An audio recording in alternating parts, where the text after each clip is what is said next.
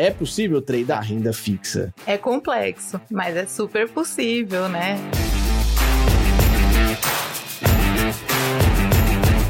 Fala pessoal, sejam bem-vindos ao Rico na Bolsa. E galera, eu sou o Zé Rico e está começando mais um episódio do podcast que sempre te deixa por dentro do universo de renda variável.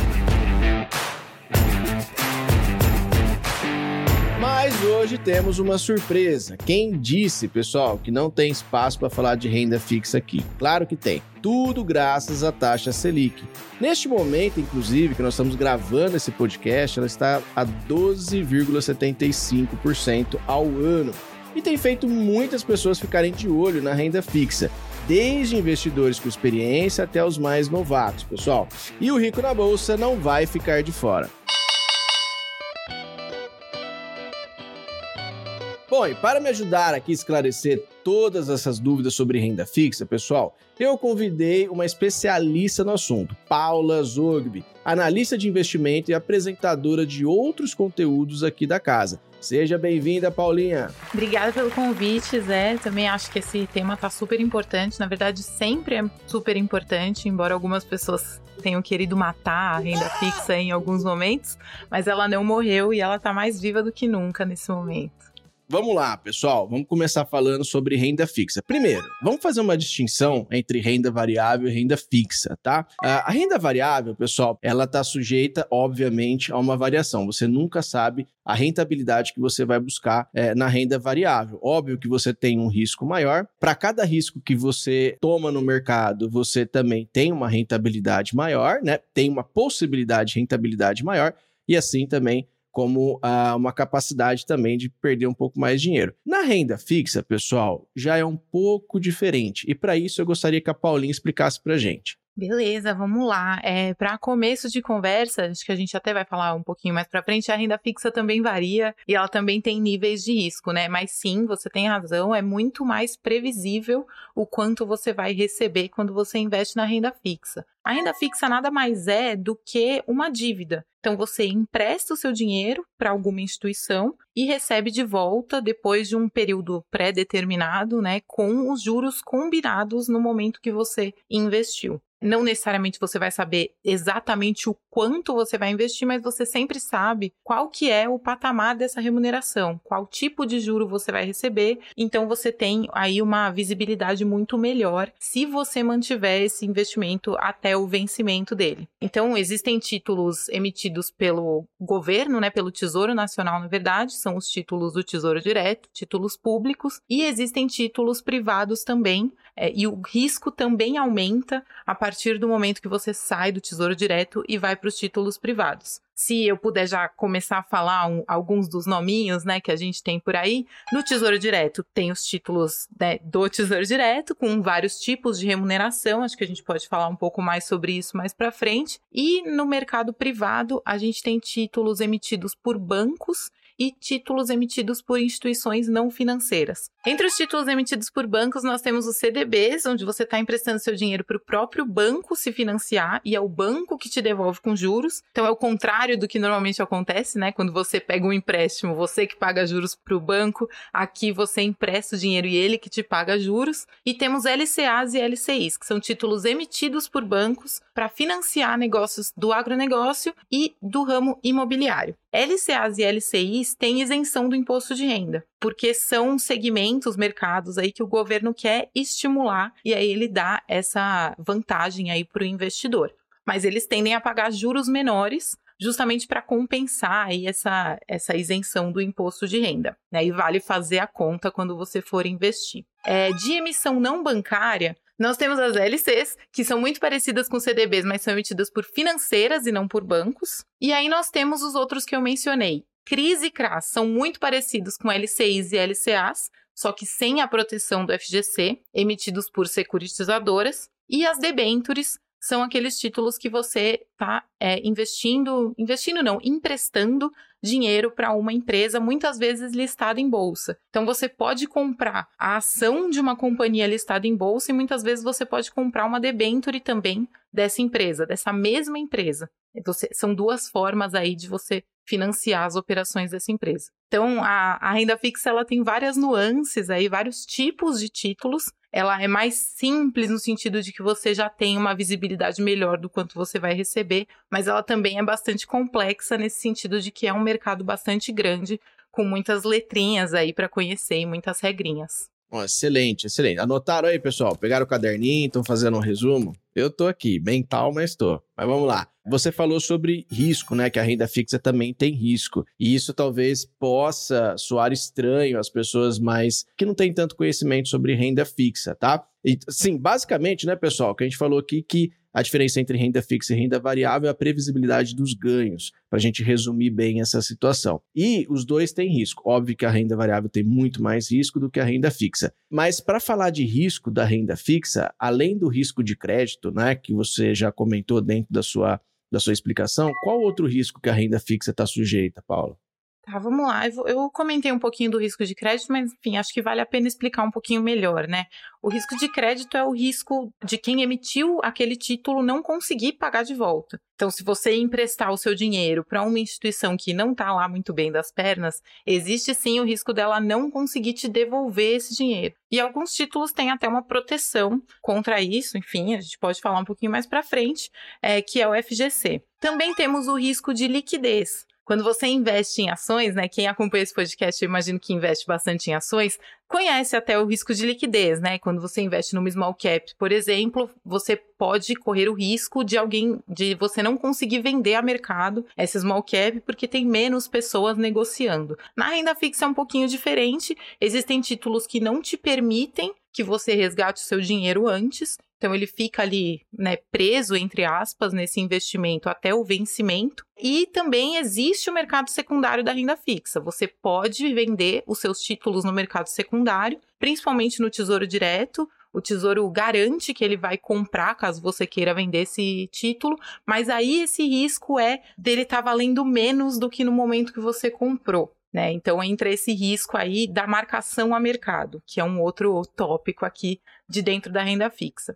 E também tem o risco do reinvestimento, que é você fazer um bom investimento em renda fixa, mas você não pensar muito bem no momento que ele vai vencer e quando você resgatar o seu dinheiro, você não ter boas oportunidades para reinvestir esse dinheiro. Então esses são os três principais riscos aí da renda fixa. E a gente sabe que dentro dos títulos tem os prés e os pós-fixados, né? Que é o que o pessoal, assim, é, na live mesmo, o pessoal me pergunta bastante. Zé, mas vale a pena um pré ou um pós? Eu falo, ah, cara, eu acho que é melhor você ver com um especialista, porque, né, na minha, na minha visão é sempre assim: juros altos, eu compro pré, né? E eu tô com previsibilidade dos juros aumentar, eu compro pós. Eu sempre.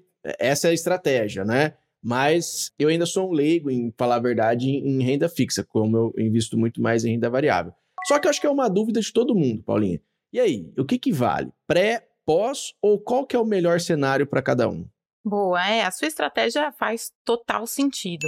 Quando a gente está com o juro alto e uma perspectiva de que o juro vai cair, faz todo sentido você fixar o seu ganho num pré-fixado, né? Por exemplo, agora o juro está 12,75% ao ano, mas vem aí a reunião do Copom, ele deve subir novamente. Então, se você investir num título pré-fixado agora, a chance é que daqui um tempo, né, alguns dias, uma semana, enfim, você tenha títulos pré-fixados pagando juros maiores. Então, você vai ter fixado ali o seu rendimento nesse patamar um pouquinho menor. E os pós-fixados, quando o juro está em processo de subir, que é o que a gente está vendo agora, ele sobe junto porque ele paga ali X% ou do CDI ou da Selic. O CDI é uma taxa que acompanha muito de perto a Selic, a nossa taxa básica de juros aí. Enfim, é uma taxa interbancária que serve aí para os bancos sim prestarem dinheiro, mas não, esses pormenores não importam, né? Para o investidor pessoa física, o que importa mais é que caminha muito próximo é, da Selic. E aí também tem os títulos de inflação. Em momentos de inflação pressionada, né, você consegue ganhar um dinheiro que você garante, caso você fique com o título até o vencimento, que você vai ter uma rentabilidade de inflação mais uma taxa de juros que é pré-fixada. Então é bem interessante porque você tem certeza que o ganho vai ser real, vai ser acima do aumento dos preços. eles são sempre bons, tá? Na minha visão, assim, uma carteira equilibrada ter os três tipos de títulos normalmente faz sentido. Os de inflação, quando você está pensando no longuíssimo prazo, é sempre interessante você garantir que o seu dinheiro vai render acima da inflação. E aí essa essa estratégia que você falou que você já aplica, né? Quando os juros estão altos, pré-fixados, mas aí você tem que ter uma boa visibilidade de para onde os juros vão. E é difícil, né, de ter essa previsibilidade. Por isso que para quem está começando, os pós-fixados e os IPCA+, normalmente fazem mais sentido. Quem está começando e quem, enfim, não tem tempo de acompanhar o mercado e tudo mais, né? Sim. A gente fala muito juros, né? Eu, a gente comete um pouco essa, essa, esse erro, Paulinha, porque a gente fala juros, juros, juros, para a gente é muito claro os juros, né? Que quais são. Mas assim, para o pessoal entender o que seria os juros, né? O que seria o Copom e o que, que o Campus Neto tem a ver com isso, né? Bom, vamos lá. É bem, muito bem pensado, assim, a gente fala porque tá no nosso dia a dia, né? Mas é isso mesmo, assim, a gente tem o COPOM, que é o Comitê de Política Monetária, a reunião que acontece a cada 45 dias para definir qual que vai ser a Selic, é isso que o Campus Neto tem a ver com isso, né?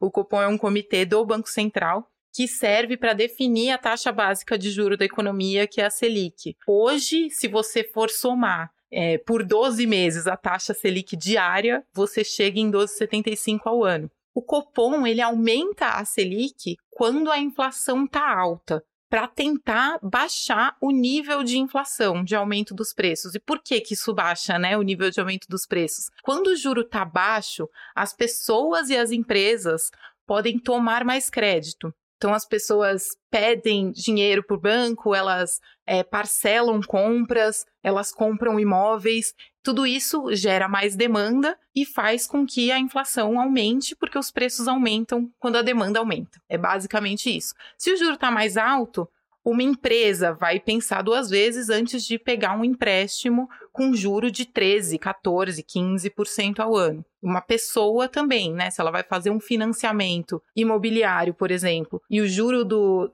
financiamento imobiliário está acima de 15% ao ano, vai ficar mais pesado para ela. Então é por isso que o juro mais alto desestimula a economia e faz com que, né, idealmente, faz com que a inflação é, não fique mais tão pressionada. Mas a Selic de 2022 não vai ser 12,75, porque na reunião passada do Copom ela estava em 11,75, né? É uma taxa diária. Todos os dias o seu dinheiro vai render um pouquinho. Inclusive é por isso que a renda fixa que paga aí um, um percentual da Selic ou do CDI é muito vantajosa em relação à poupança também, porque a poupança rende uma vez por mês esses investimentos em renda fixa pós-fixados rendem todos os dias um pouquinho. Então, é, você não tem aí essa pegadinha, né, do aniversário. Tá vendo, pessoal? Então, é, basicamente é isso. E é, para a gente entender bem, quando você começa a ir no mercado, você começa a ver que os preços dos produtos estão ficando muito caros, para ser bem, bem simplista, pessoal, vai ficando esperto, porque isso está dizendo que o seu o dinheiro está perdendo poder. Ou seja, os produtos estão ficando mais caros e você já pode prever ali um aumento de juros para controlar esse aumento dos produtos frente ao seu dinheiro, ao seu poder do dinheiro. A gente estava falando sobre risco é, antes dessa conversa e a gente falou sobre o FGC, né, o Fundo Garantidor de Crédito ali. O que, que é isso? Né? E, e, até quando? Qual é o valor que eu estou é, protegido e como funciona essa proteção, Paulinha? Tá, vamos lá. É o FGC, ele te protege do risco de crédito de instituições financeiras, de bancos. Então, aqueles títulos que eu falei que são emitidos por bancos, né, CDBs, LCs, LCAs, têm essa proteção do FGC, mas não é infinito. Não é, ah, vou investir tudo, então, em CDB para o resto da minha vida, que eu tô 100% protegido pelo FGC. Não é assim. O limite é alto, tá? É, é de 250 mil reais por CPF, por instituição financeira, e de um milhão por CPF a cada quatro anos.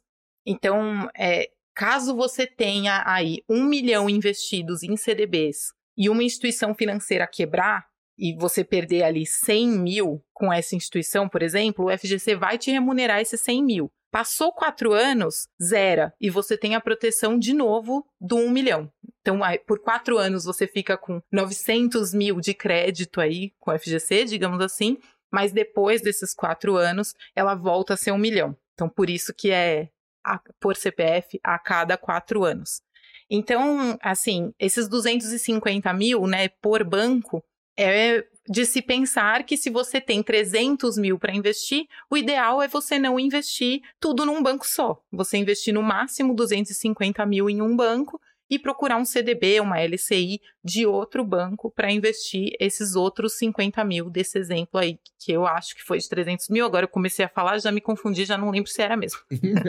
é isso aí. Ah, e aí uma coisa importante que muita gente fica com essa dúvida, né? Inclusive o rendimento. Então, né, você se você investir 250 mil, o dinheiro que, que render, o FGC já não vai te remunerar. Mas, né, se você investe 10 mil, seu dinheiro já está ali em 15 mil e o banco quebra, você recebe sim os 15 mil. Ele, a, a, proteção do FGC inclui a rentabilidade do investimento. Boa. Ou seja, então acho que ali seria interessante mais ou menos, se a gente pensar que em cinco anos, praticamente, num, hoje, num título né, que está se pagando aí no mercado, ele quase dobra o seu dinheiro, né? Vamos pensar assim seria legal ali uns, que, uns 150 mil, 100 mil por instituição, né? Se você for pensar num longo prazo. Que aí ele você teria praticamente quase toda a garantia durante o prazo do, do título, certo? Certo. É, Muito bem pensado. Considerando aí, pessoal, mais ou menos né, uns quatro bancos, você teria nesse tempo todo aí, se você coloca seus 150 mil em cada um, teria por volta aí de um milhão quase é, dentro de tudo isso, né? Então, é de se pensar, né? Vou ver onde eu vou colocar meus, todo esse meu dinheiro, viu, Paulinho? é isso. E aí, né, a gente estava falando de risco, de FGC, também é comum, né, normalmente as instituições não financeiras pagam juros melhores justamente porque elas têm mais risco por não ter essa proteção do FGC, né? É a mesma lógica que na renda variável. Quanto mais risco você corre, maior a remuneração que você busca. É muito mais essa remuneração? Nem sempre, nem sempre. Principalmente, assim, tem algumas ações, né? É, que acontecem agora, inclusive a Rico está com uma ação muito boa de um CDB que está pagando 200% do CDI com liquidez diária para novos clientes. Então, você tem aí uma rentabilidade excelente, que é difícil de encontrar no mercado, principalmente com liquidez diária, né? Ou seja, você consegue resgatar a qualquer momento sem perder a sua rentabilidade. Então, é, se você procurar direitinho, você tem menos risco e mais retorno, sim. Legal. E o que, a pessoa precisa fazer, Paulinha, para ter acesso a esse produto?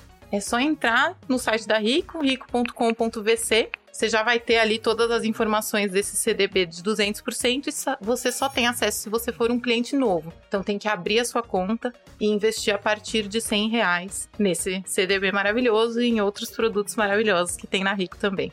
Muito bem, muito bem. Rico na Bolsa, o seu guia de renda variável na Reconnect.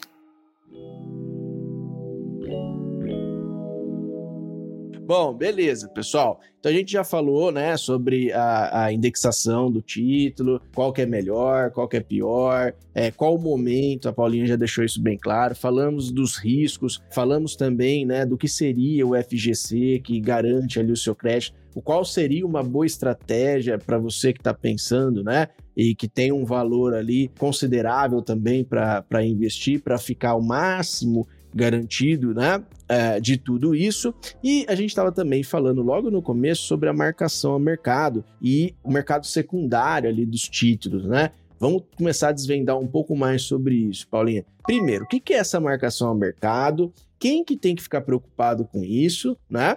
E o que seria o mercado secundário ali do, de título de renda fixa? Bom, eu gosto muito de pensar em tabela de preço FIP do carro, quando eu vou falar de marcação a mercado. Né? Quando você tem um carro e você vai vender, revender esse carro, você não puxa o preço que você pagou, você puxa o preço de mercado atual. E aí, esse exemplo, até um tempo atrás, era meio ruim, porque o preço do carro na tabela FIP depois de usado normalmente era sempre abaixo do que você pagou. Mas agora, recentemente, a gente viu alguns casos de que ele fica acima, né? Problemas de demanda, cadeia de produção, etc. Falta Crise. chip. É, é, exato.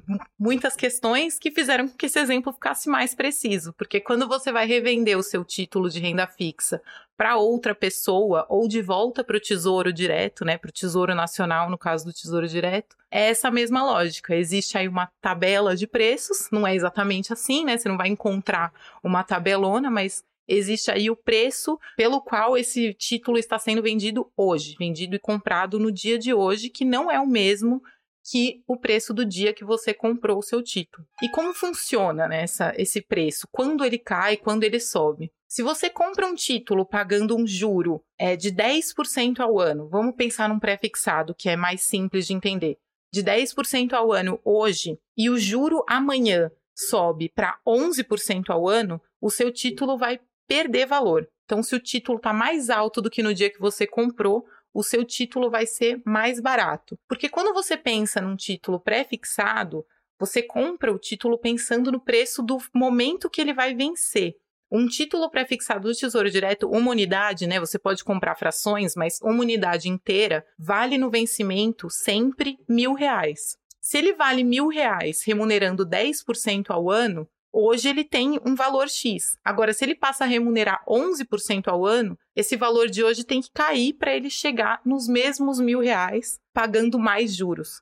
Eu não sei se fica clara essa explicação sem, sem falar muitos números, mas enfim, essa é a lógica. O juro sobe, o preço cai. E aí você perguntou quem que tem que se preocupar com isso, né? Quem for vender o título antes do vencimento. Porque no vencimento ele vai valer mil reais. O Tesouro vai te garantir que ele vai remunerar os 10% ao ano do dia que você comprou, se você vender no dia que vocês combinaram, né? Você e o Tesouro Nacional ali. Isso vale para todos os títulos os que têm indexação com a inflação também. Ele vai pagar, sei lá, 5% ao ano mais IPCA se você ficar com esse título até o final, até o vencimento, com certeza. A inflação vai oscilar, né? O IPCA você não sabe qual que é, mas esses 5% acima do IPCA estão garantidos se você ficar até o vencimento. Os pós-fixados não passam por esse processo de marcação a mercado, porque eles vão pagar 100% do CDI, que é aquela taxa da Selic, né, do CDI, que são aquelas taxas que todos os dias podem mudar.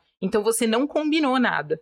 Por isso que você para investir pensando em ter liquidez diária, faz sentido você comprar um título pós-fixado com liquidez diária, porque também tem os 200% do CDI, 300% do CDI que não tem. Esse é, esse é o diferencial, inclusive, do CDB que a gente mencionou da Rico, né? Ele tem a liquidez diária pagando essa remuneração. Boa, boa. Bom, é, eu acho que ficou bem claro com a questão da tabela FIP, né, pessoal? E basicamente é o seguinte, né? Você comprou o título, beleza, é, ele vai me remunerar X, sei lá, 10%. Se algo mudou no meio do caminho nesse acordo que a gente fez, vamos colocar, e agora vai ter que remunerar 11%, quer dizer que ele vai ter que baixar um pouco o valor do título para poder chegar no mesmo valor que nós contratamos lá no final. E é isso que, que eu acho que ficou bem claro para o pessoal. Então, pessoal, se você comprou e começou a aumentar juros, já saiba que seu título já está valendo um pouquinho menos ali, falando no pré-fixado. Pós-fixado, né? O acordo que você faz, vamos colocar assim, com o tesouro, né? Que seria o dono desse título, ele já está embutido, né, Paulo? O fato dele estar tá variando conforme o mercado. Então, realmente não tem que preocupar. Ficou bem claro, pessoal. Inclusive, é, eu ainda tinha algumas dúvidas, mas essa questão da tabela FIP eu acho que foi bem didática. Eu, pelo menos, fico muito olhando o carro, então a tabela FIP é bem, bem, bem didática aí para a gente entender essa situação. Bom, beleza. A gente já entendeu então, pessoal, que tem uma marcação a mercado. Não vale a pena a gente comentar aqui, né, Paulo, como que calcula tudo isso, porque eu acho que já entra dentro de uma complexidade que não é o caso aqui do do podcast, pessoal. Mas, ah, em tese, quem entra né, na, na renda fixa, ele não está preocupado em vender o título, a não ser que aconteça um evento que você precise do dinheiro, diferente desse CDB, por exemplo, da Rico, tem liquidez diária, né, que você pode resgatar o teu dinheiro. Se de repente você comprou de renda fixa e você vai precisar desfazer dele, tudo bem, talvez você tenha que recorrer a isso, né? Mas eu não entendo de você tradar renda fixa aí, eu acho que não Mas é, é uma, super uma boa. possível, né? É, é, possível, né? Vamos é falar complexo. sobre isso. É, é, é possível tradar? Eu, eu já, eu acho assim, quer fazer trade? Tem vários ativos para você fazer, como dólar, é, mini dólar, mini índice futuro, ações. Agora, que história é essa de tradar renda fixa? Bom, vamos lá. É realmente assim, você tem que ficar bastante de olho e você tem que conhecer bastante a estratégia, assim como tradar qualquer coisa, né? Uhum. Vamos ser bem sinceros, tradar não é simples. Mas, por exemplo, a gente vê aqui é, os nossos economistas, né? A Raquel, não sei se vocês conhecem a Raquel, ela vê a Selic fechando esse ano em 13,75%, 2022. Para 2023, a Selic já deve estar, pela projeção dela, em 8,75%. Então, a, a projeção é que em algum momento esse juro começa a cair. Se você tem um título pré-fixado, por exemplo, pagando 13,75% ao ano, e ele vai pagar até mais, né? Porque tem a, a questão da duration do título, enfim, que é outro fator aí de risco, 15% ao ano. Você comprou um título em 2022 pagando 15% ao ano. E em março de 2023, esse mesmo título começa a ser emitido com um juro de 10% ao ano. O seu título vai ter valorizado muito e você pode vender com um retorno muito maior, né, no me em menos tempo, em muito menos tempo. Suponhando que você compra hoje um título que vai vencer daqui 10 anos e em menos de um ano ele valorizou tudo isso. Ele já chegou próximo aí dos mil reais que ele valeria daqui 10 anos. Você vai resgatar com um ganho. Não vale a pena, se você parar para pensar, você manter esse título na carteira. Se ele já está valendo aí 999 reais, no final desses 10 anos, você só vai ter os mil reais, você não vai ter mais. É, essa é a lógica por trás de tradear aí a renda fixa. Realmente você está até perdendo uma oportunidade se o seu título valoriza muito a ponto de ficar muito próximo do valor final, do valor de face que você teria no final do período de investimento. Não vai acontecer exatamente isso, né? Dele valer 999 reais. Mas é o caso de você ficar de olho aí de quando que vale a pena você vender, que você tem oportunidades muito melhores no mercado para o dinheiro agora. Caramba, cara, nunca, assim, já, lógico, a gente já tinha, eu já escutei sobre tradar renda fixa, nunca conheci quem, quem fizesse, né? Mas tem lógica, o, o, e, e, eu acho que para valer a pena tem que ser muita grana, não sei, não tem, tem essa impressão. Porque, por exemplo, se você pegar mini dólar e mini índice, eles, estão, eles são extremamente alavancados. Então, você consegue fazer dinheiro com pouco. Eu não sei se essa estratégia aí, não sei. Teria que ser muito dinheiro, né? Não? É, se você for pensar em ser trader de renda fixa, talvez. Mas se você for pensar em acompanhar, né, para ver quando que vale a pena vender antecipadamente, aí já é uma questão, é, já é muito mais relativo, né, ao quanto você tem para investir, a quais são as oportunidades hoje. Até de repente você investiu num título de renda fixa em 2021 porque você ainda era conservador ou você achava que você era conservador e aí você descobriu que você gosta de tomar risco. Você resgata antes com uma renda a mais, de repente, né? E ainda coloca num título que vai te remunerar mais, provavelmente, na renda variável. Então tem algumas nuances aí, mas realmente é, é complexo e não é o natural, né? Entre aspas, aí da renda fixa. Exatamente. Eu acho que está mais ligado ao custo de oportunidade, né? Como você falou, é, se ele já está muito próximo do valor dele, né? Do valor que você vai resgatar, não compensa você manter esse dinheiro parado todo esse tempo. Eu, pelo menos, penso assim, né? Acho que estaria mais vinculado ali ao custo de oportunidade você está colocando, você colocar esse dinheiro, né? Em outro lugar. Sim, não concordo 100%. Existem os traders de renda fixa mesmo, né? Que eles ficam lá todos os dias vendo o movimento, risco fiscal e tudo mais. Caramba. Mas eu acho que não é a maioria, não, do mercado. Bom, eu não sei nada, também não, não entendo muito. Tem como eu investir num fundo de renda fixa para ficar mais fácil? Eles já fazem tudo por mim? Sim, com certeza. E tem inclusive excelentes fundos de renda fixa e de vários níveis de risco. Você pode investir, inclusive, num fundo pensando em reserva de emergência. Tem os fundos DI, né? Na Rico a gente tem o Trend DI Simples, que eles investem no Tesouro Selic. Então você vai receber aí a remuneração de 100% da Selic. O Trend DI Simples não tem taxa, inclusive fundo DI com taxa, sinceramente, coisa do passado. Antes de investir, dá uma olhada nas taxas e dá uma olhada em, em tudo, né? Em todos os fundos é sempre bom ver as taxas, ver quem é o gestor, etc. E também tem fundos de gestão ativa. Tem fundos, por exemplo, que investem só em debêntures incentivadas. Então, você vai ter uma rentabilidade totalmente isenta de imposto de renda e normalmente são gestores que sabem muito bem tradear a renda fixa. Pegar aquela debenture né, que está mais desvalorizada, vendo aí que no futuro ela deve valorizar por N fatores, né? Porque o risco de crédito da empresa tende a diminuir, porque o juro tende a diminuir, etc, etc. E também tem fundos é, IPCA+.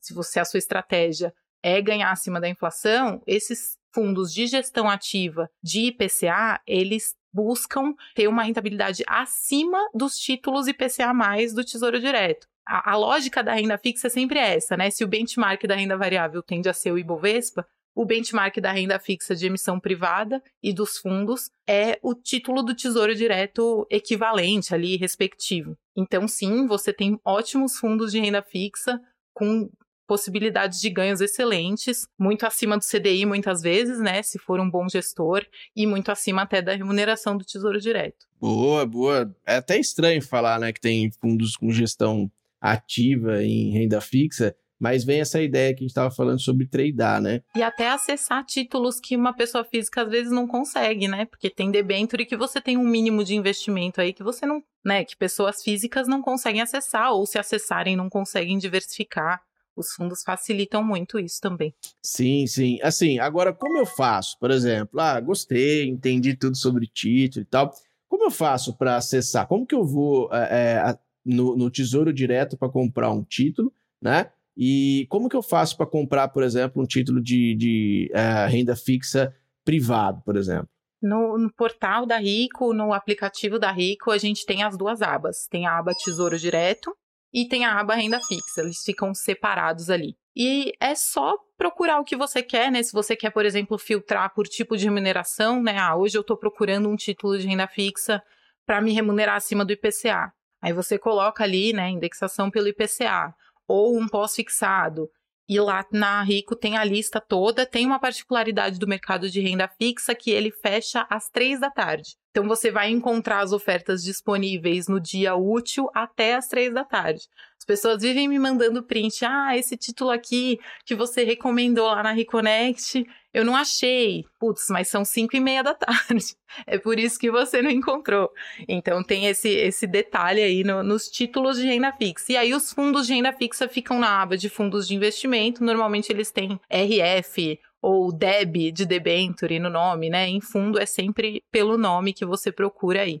E aí ficar bastante de olho, né, no risco do emissor, no prazo, né? Enfim, o prazo é muito importante na renda fixa, principalmente se você não está buscando tradar, né? Se você quer investir um dinheiro que você vai usar daqui dois anos, não vai investir num título de renda fixa que vence daqui cinco, seis anos. Né? Ficar bastante atento a esses pontos, esses detalhes e ao momento, né, que a gente já comentou também. Tá, então, é, só para deixar as pessoas mais cientes, assim, já tinha falado, né, dessa questão do mercado secundário, mas investir num título que tinha cinco anos, não vi, tá? Achei super interessante a rentabilidade e tal, beleza, puta, congelei meu dinheiro. E agora, como que eu faço para vender? No Tesouro Direto, o próprio Tesouro vai comprar, ele garante que compra o seu título. Então é tranquilo, você vai lá e vende da mesma forma que você foi lá e comprou pela plataforma da Rico, sem problema nenhum, você resgata. Agora, tem títulos que realmente não querem que você venda. Então, muitos deles cobram uma multa. Eles vão pegar aí um pedaço da sua rentabilidade, que pode ser ela quase inteira, caso você peça para resgatar antecipadamente. Então, é realmente prestar muita atenção. E aí, enfim, você precisa conversar com o seu assessor, né, com o atendimento da Rico ali, para vender antecipadamente esse título. Não é tão simples quanto apertar um botão. Boa, boa. Então tem que tomar esse cuidado. Tesouro tá tranquilo. Aí depois a privada que tem essas multas, né, para resgate antecipado. Tudo bem. Legal. E o valor? Como que eu sei assim, quanto que eu posso investir em título? Qual que tem um limite de, de valores?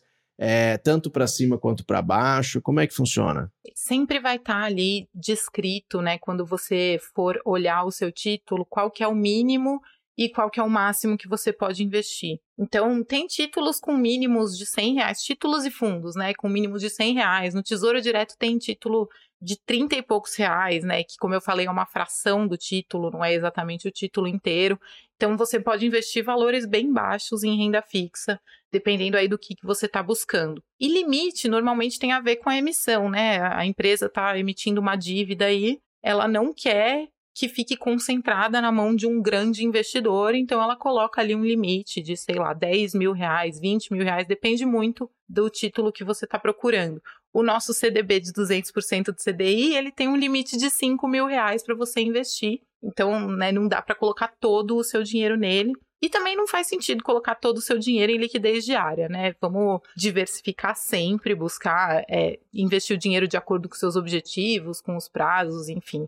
Diversificação tanto em tempo quanto em remuneração e também tipo de título, né? Tô falando muito da renda fixa, dos juros altos e tudo mais, mas quem não é totalmente conservador, não faz sentido ficar fora da renda variável só porque a renda fixa está pagando juros altíssimos.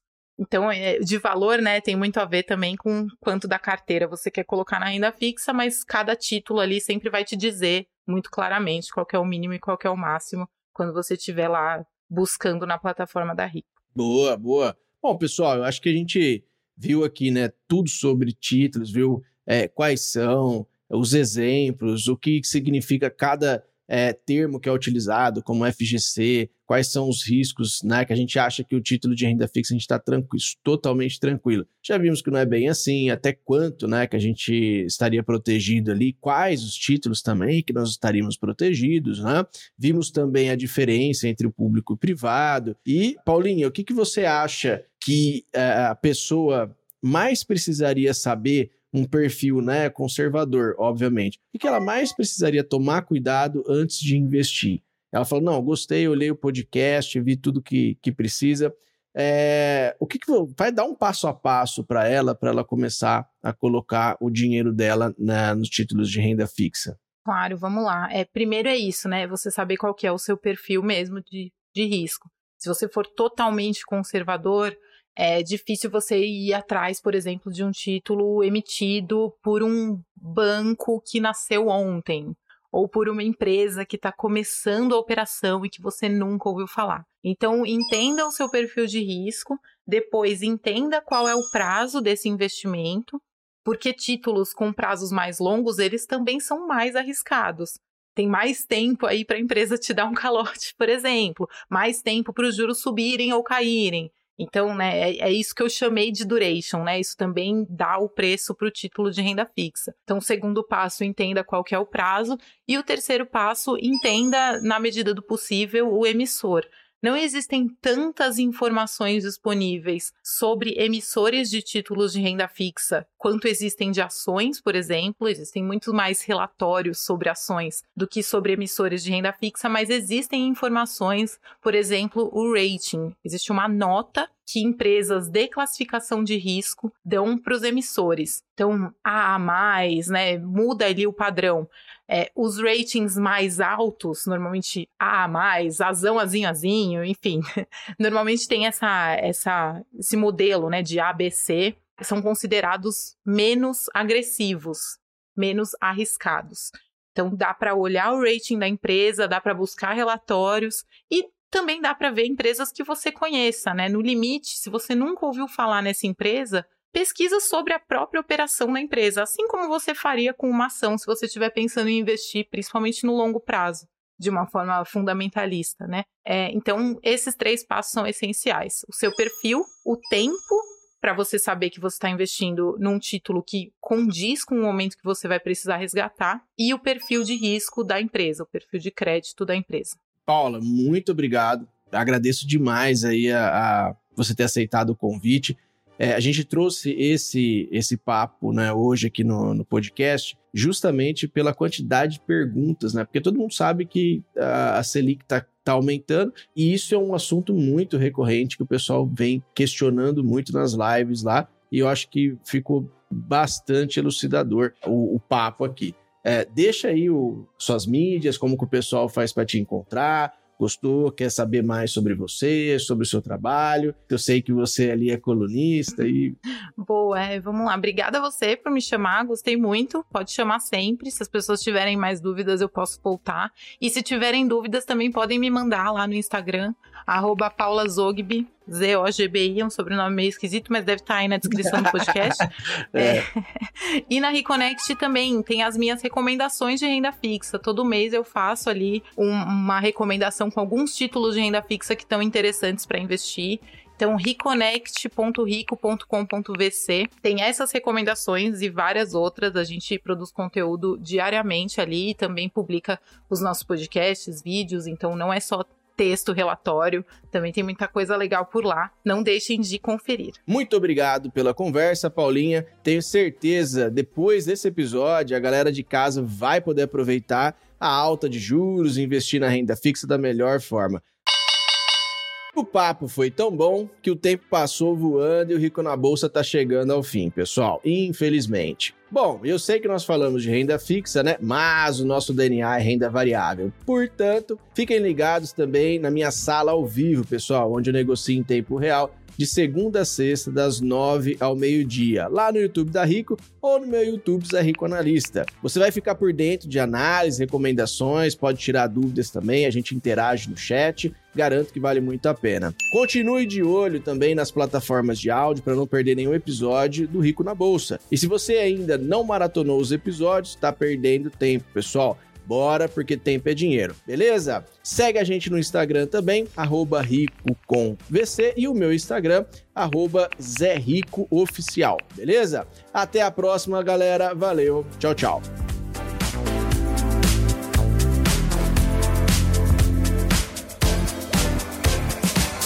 Rico na Bolsa é da Reconnect.